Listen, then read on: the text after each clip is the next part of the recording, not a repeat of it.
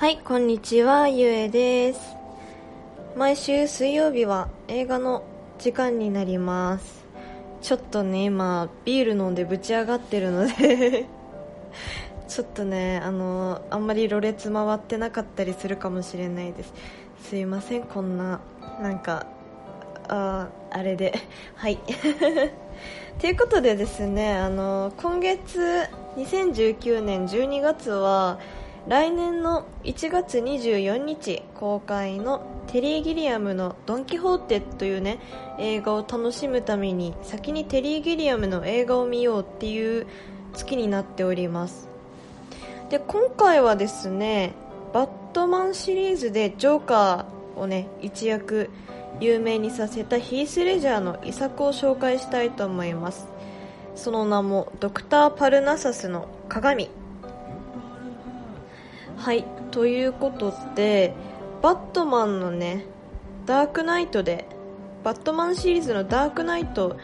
で有名になったヒース・レジャーなんですがよくねなんかそのダークナイトが一番最後なんじゃないかみたいな感じで見られてるんですけども実際にはですねあのダークナイト全部演じ切った後テレー・ギリアムのドクター・パラナサスの鏡を演じてる最中に亡くなったんですよね。まあ、あの本当に演じてる最中っていうわけじゃないですけどもあの撮影期間中に亡くなったっていう感じですね。はい。でえっと、早速なんですけどもドクター・パラナサスの鏡概要から説明したいと思います。ドクター・パラナサスの鏡は2009年公開ですね。で現代がザ・イマジナリウム・オブ・ドクター・パルナサスというね現代になってます。直訳するとパラパルナサス博士の幻想感っていう名前になっております。まあね、幻想感のことを鏡っていうのはねあ、まあ、そういう理由があるんですけどもね、はい。でえー上映時間は124分2時間ちょいになってます。PG12 指定が指定がかかっております。まあいろんな意味で納得ですね。はい。ということであらすじ紹介していきたいと思います、まあ、ウィキペディアから取ってきたので別にネタバレにはなってないはずですね。ということで話していきたいと思います。1000年生きたと称するパルナサス博士は下僕である主樹小人ですね。のパーシー若い団員であるアントン。そして自分の娘のバレンティーナの4人で旅を続けながらサーカスのような興行パルナサス博士のイマジナリウム、まあ、現代ですね。の公演を行っていた。それは鏡の中に客を誘い人の心の中の欲望の世界を見せるというもの。博士は鏡の中のどちらが客を誘惑できるか悪魔と賭けをしていたのだった。そしてかつて悪魔との賭けにより不治の命不死の命を手に入れたパルナサス博士だったが賭けの代償にバレンティーナを16歳の誕生日に悪魔に引き渡さなければなくならなくなっていた。そんな説そんな折一行は橋の上から吊るされた。若者トニーを救い上げる。助けられた謎の男トニーは一行の仲間になり詳細を発揮して見せ物を繁盛させる。だが悪魔との賭けのタイムリミットは目前に迫っていた。それぞれの思惑が交差する中悪魔と一行は鏡の中の世界でバレンティーナをめぐる駆け引きを繰り広げる。ということでですね、あの、ウィキペディアのあらすじって長、長いですね。だからちょっと悪口じゃないですけど、本当に好きな方がね、わかりやすいように書いた結果長くなるっていうことなんだと思うんですけども。ということでですね、あの、私が、あの、ざっくり作ったあらすじの方はですね、人の欲望を具現化できる能力を持つパルナサス博士は、悪魔ニックとの賭けで、娘のバレンティーノが16歳になった時に、悪魔ニックに差し出さなければならなくなってしまうっていうね。でそんなバレンティーノは3日後には16歳。本人は事情を知らずウキウキしてます。でそんな中ねパルナサス博士が頭を抱える中謎の男トニーが現れてドッタンバッタン大騒ぎっていうね。もうすっごいざっくりとしたね。あらすじをね個人的には作りました。私は作りました。はい。で見どころ紹介したいと思います。まあねまず一番ねその題名にもなっているドクター・パルナサスの鏡なんですけども中に入るとねあの自分の欲望をねそのまま具現化させるようなね世界になっていてその世界がねめちゃめちゃカオスカオスなんですよね。あの基本的に CG でできてるんですけどもその CG がねちょっとあのなんだろうあんまりザ・リアルっていう感じではないというか本当に現実にもありそうだなみたいな世界じゃなくてもう本当に CG っていう感じのね本当にカオスっていう感じの映像になってますね、まあ、それが好きな人にはいいと思うんですけどもちょっと精神的にやばくなる可能性もありますはいまあね、テリ・ギリアム監督の表現したいこと全部出してるんだろうなっていう感じですね。うん。で、まあ私はね、すべてアナログで表現した世界の方が違和感が少なくなって好きなんですけども、まあね、例えばキューブリックの2001年宇宙の旅でのね、表現方法でなんか、すっごい感動したんですけども、最近じゃなかなか体験できないですよね。意識してアナログで表現しないと。っていう感じなんで、ちょっとね、あのテリー・ギリアムさんの今回の CG はちょっと個人的にはあれだったんですけどもただねあの最近知ったあの日本のバンドなんですけどもアイリフドーパっていうねバンドのレモンっていうね PV とちょっと似ててね 面白かったです、まあ、こういうカオスな世界も、まあ、ありっちゃありだなみたいな感じですね。あとねあの見たことないんですけどなんかトレーラーかなんかで YouTube で見てそれはあのー、まあ、んま言葉にね出したら女の子らしくないんですけどもローマ字で KUSO っていうクソっていうね。映画がありましてこれマジでカオスなんでななんかもうそんな感じだと思っていいと思いますそこまで汚くないけどねはいって感じですねもう本当カオスですそういう世界がね好きな人にはねいいと思うんですけどもまあ、あの頭おかしくなりますね、ちょっと。はい。まあ、子供、まあ、あの PG12 っていう理由ね、ここにちょっと出てるんじゃないかなって個人的には思います。はい。で、えー、っと、これね、主人公正直、私わかんないんですよね。あの、ドクター・パルナサスの鏡っていうくらいなんで、パルナサス博士がね、主人公なのかなと思いきや、なんかね、いろんなメディアではね、トニーの方なんですよね、主人公は。トニーってあの、それこそ、さっき言ってた、あの、あ、名前忘れちゃった。さっき言ってたジョーカー演じてたな、そう、ヒース・レジャー。ヒース・レジャーさんの役なんですけども、あの、ヒース・レジャーさんですよね、そのパルナサス博士の欲望のね、世界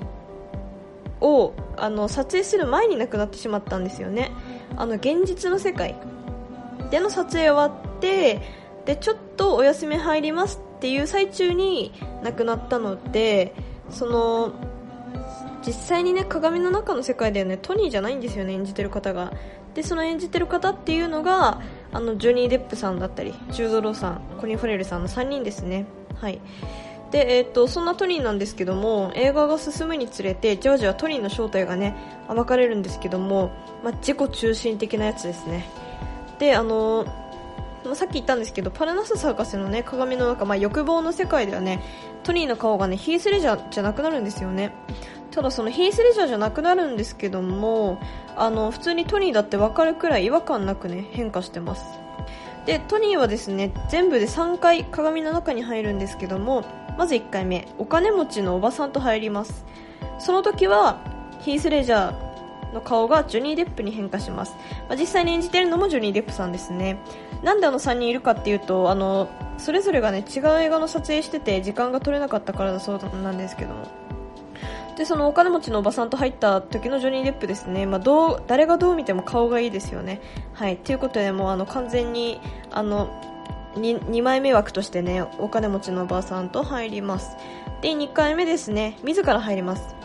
なんであの自分のね欲望通りの顔になりますね。でそれがジュード・ローさんの顔になります、まあ、一番自然ですね。あんまりなんかお顔変わったなってすぐに気づかないくらいの違和感のなさっていうかね。ちょっと失礼ですけども。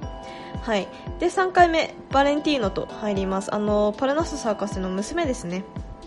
と入ってでこの時はねコリコリン・ファレルさんですね。顔が濃い。もうあの眉毛とひげがねドバッとっていう感じですね。もうすぐにわかります、これはね。はい。で、えー、っと、まあそうですね、こんな感じで夢の世界をね、そのヒース・レジャーさんの友人3人が演じることになりました。なってます。はい。でですね、あのー、その3人とトニー、あ、トニーじゃない、ヒース・レジャーさんが演じていたトニーはですね、マフィアに追われる存在でして、マフィアにね、バレない顔になりたいから、2回目の自ら入った時に、ジュード・ローさん、まあ一番自然なんですけども、トニーのヒース・レジャーの顔じゃないよっていうね、感じで、マフィアにバレない顔に変身してるっていうことになりますね。で、逆に1回目3回目はですね、一緒に鏡の中に入った女性それぞれのね、理想の顔になってます。っていうのもですね、あの、バレンティーノは、あのー、なんでしょう、あのー、見せ物の一行のところから抜け出して、いい、いい感じの家族ね、家族を作って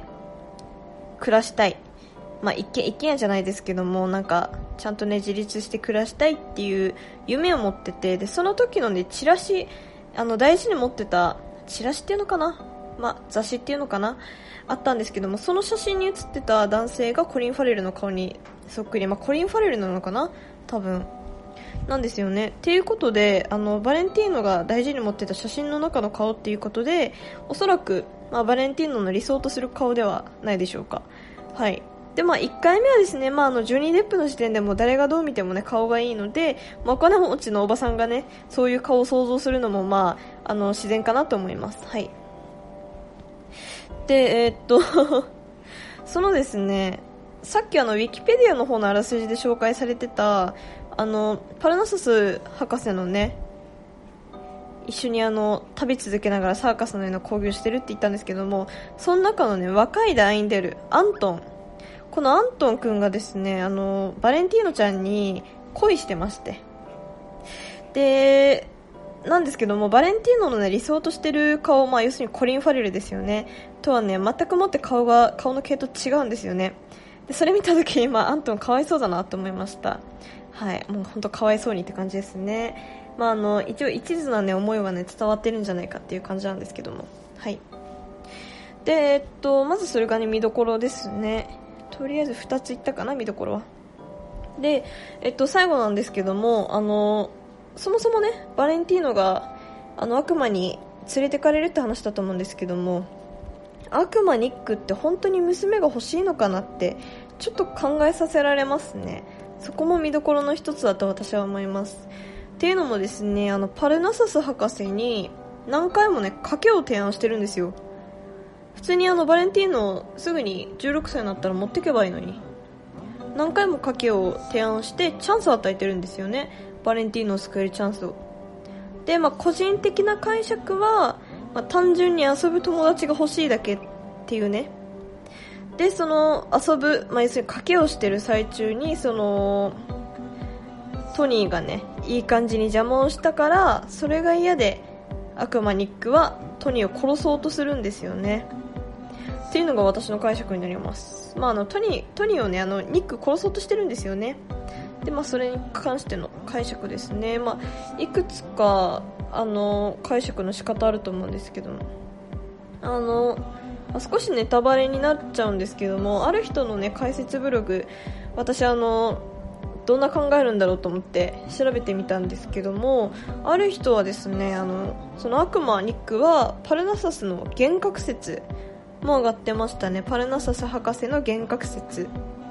まあ、言われてみれば確かにって思うんですけどもあのバレンティーノが16歳になる。16歳ってあの結婚できる年なんですよね。なんで自分の元から旅立ってしまう。自分の元からいなくなってしまうっていうことってそれに対してね何て言うんでしょう。あのあとね、まあ、笑顔で送り出すか自分の元にずっと置いとくかっていう中でそうやって悪魔ニックがね自分の中に登場したんじゃないかっていうね説ですね。この人のブログ見てたらまあ確かにってなりました。はい。まあ、あとねあの主女のね小人のパーシーってまあパルムス博士1000年も生きてるのにねなんで家来で居続けられるのかなって思いましたね。パーシーは実際に1000年も生きられないはずじゃないですか。まああの小人がもう何千年と生きられる生物であるって言われたら別ですけども。っていうことでねなんかそこも不思議だなと思いましたね。考察がはかどりますね。まあそんな感じでドクター・パルナサスの鏡いろいろと考えさせられます。はいじゃあ早速まとめに入りたいと思います。だいぶ酔ってきました。まあねドクター・パルナサスの鏡はですねいろんな人の思惑が交差しまくっているんで本当にねドッタンバッタン大騒ぎな映画になります。正直、まあ、主人公も誰かわかんないっていうくらいね。まあ一応あのー、まあ、主役級のね俳優使ってるあたりねトニーが主役なんだろうなっていう感じですけども私はね別にトニーが主役って言われなくてもなんて言うんでしょう。なんか他の人が主役でも全然いいかなって思ってますね。もうそのくらいも主役5人以上いるんじゃないのっていう感じです見てて。本当ドッタンバッタンっていう感じですね。はい。であのヒース・レジャーさんとねその友人3人ご友人3人の違和感の、ね、ない演技が本当すごいです。もう夢の中に入った途端に顔変わるんですけども本当にね自然すぎてもう演技がすごいなっていうか本当にヒース・レジャーさんのこと知らないとそういう演技できないと思うんでもう友情がね本当のものだと思思わされるような感じでしたね。はいでまあ無理やりメッセージ性持たせるのであればまあ、先週紹介したバロンがですね夢は大きく持とうっていうものに対して、うん、こちらのねドクターパラナサスの鏡はですね夢は持っていてもいいがほどほどにねっていう感じなのかなって思いました。まあ夢はでっかく根は深くとも言いますけどなんちゃらおさんじゃないですけどもね。ただ根が深くないとねちょっと難しいよねっていう感じだと思いますね。ちょっと適当なこと今言っちゃいましたけど。はい。そんな感じでね少しでも興味持ってくださった方はぜひ見てください。テレギレムさんのね話個人的になかなかあのんて言うんでしょうとんがっててね私は好きですね。結構ねあの惜しみなく CG 使ったりするんでねそこの潔さとかもだいぶ好きです。はい、まあ、幻想世界をね作るのがすごい面白い面白いっていうかそういう幻想世界の描写がすごいね個人的には好きです、まあ、CG であろうとアナログであろうと。はい。っていうことで今週はテリー・ギリアム監督のドクター・パルナサスの鏡を紹介させていただきました。来週はですねあのこの間近所のねあんまり多く揃ってないレンタルショップに行ったんですけどもあのいつもですねちょっと車20分くらい走らせないといけないようなレンタルショップであのちょっと大きめのねあるんですけどもそこを行って、まあ、好きなように借りてたんですけども最近ですねあの近くの本当に近くのもう歩いて10分くらいで行けるようなところのにも、まあ、テリー・ギリアムさんの映画あるって分かったんで、まあ、しかも、ね、DVD、ブルーレイどっちも揃ってるっていうなかなかねいい感じのところなんですけども。はいっていう感じで実はもう借りてきてましてまああの、まあ、その当日に知ってください。はい。ま候補とりあえず候補話しますね。私あのテリー・ギレムさんの映画紹介するときにどうしようと思っていろいろ調べてとりあえず私の家の近くにあるレンタルショップ何軒かに確実に在庫があるような作品を選んだんですけどもそれがまず先週紹介したバロン。で今回紹介したドクター・パルナサスの鏡。でもう4つありまして。未来世紀ブラジル。フィッシャーキング12モンキーズゼロの未来でした。でそのうちですね私の家の近くにある映画は未来世紀ブラジルと12モンキーズでした。まあね正直 まああとあと2週でね2回2つしか紹介できないんで。